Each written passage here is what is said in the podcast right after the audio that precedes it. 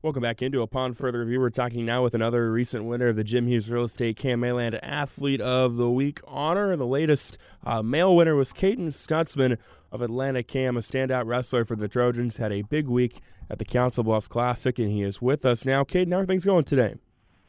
Good. Good. Thanks for joining us. Uh, first off, just you know, what did it mean for you t- to have a strong weekend like you did last weekend there in Council Bluffs? Uh, that's only the beginning. It's what it means for me. Um, I'm gonna keep that same attitude I had last weekend and through that through the year, and uh, I'm not gonna take a loss this year. Yeah, and that's that's a great goal to have, and I love the, the confidence coming from you early in this season.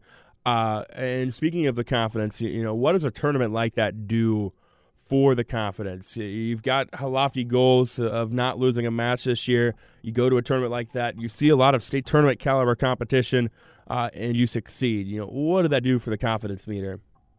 Uh, it just proves to me that I'm the best. That that my high goals are they're not they're not dreams. They're they're reality. They I can make them reality. What do you feel were, were some of your strengths this past weekend that, that really led you to being able to win that bracket? Uh, uh, short offense, uh, the front head. Nobody can stop my front head.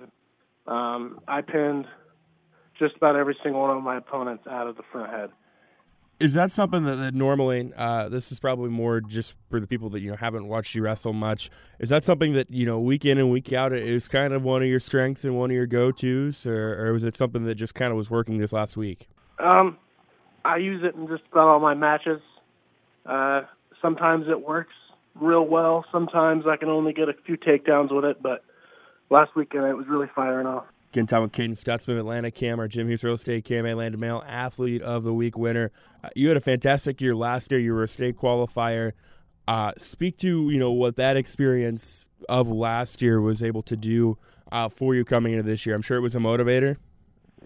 Yeah, I, I went into the state tournament with uh, high goals, and I did not reach them. So I I put in a lot of work this off season, tons of work. I had a I know had another wrestling season outside of wrestling season, trying to prepare myself for the the, the state tournament this year. Yeah, talk a little more about that. Uh, what were some of the things you know within the off season that you did uh, to try to get yourself in the best condition and best position uh, come the come the real wrestling season this fall? Uh, I, I wrestled uh, right out of the season. Freestyle and Greco starts, so I hopped right into that, and I placed fifth at Freestyle State. Um, could have could have qualified for Fargo, but I didn't go to the second chance placements. I just went straight into folk style after that. Took a small break, and then I started going up to uh, Powerhouse with Keith Keith Massey, um, getting five five practices a week in there every single week up until wrestling season started. Wow, so definitely staying busy again. Kadin Stutzman, Atlantic CAM, uh, standout wrestler for the Trojans. Uh, you go back to last year and then you look at this year. Where do you feel are some areas as a wrestler you have made the, the biggest growth? Uh, hand fighting.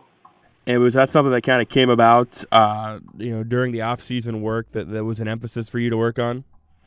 Yes, uh, my coaches really hammered down on me about it because if if you're going to beat the best, you're going to you're going to have to hand fight, move them out of position. So that was uh, that was a big focus for me this this off season.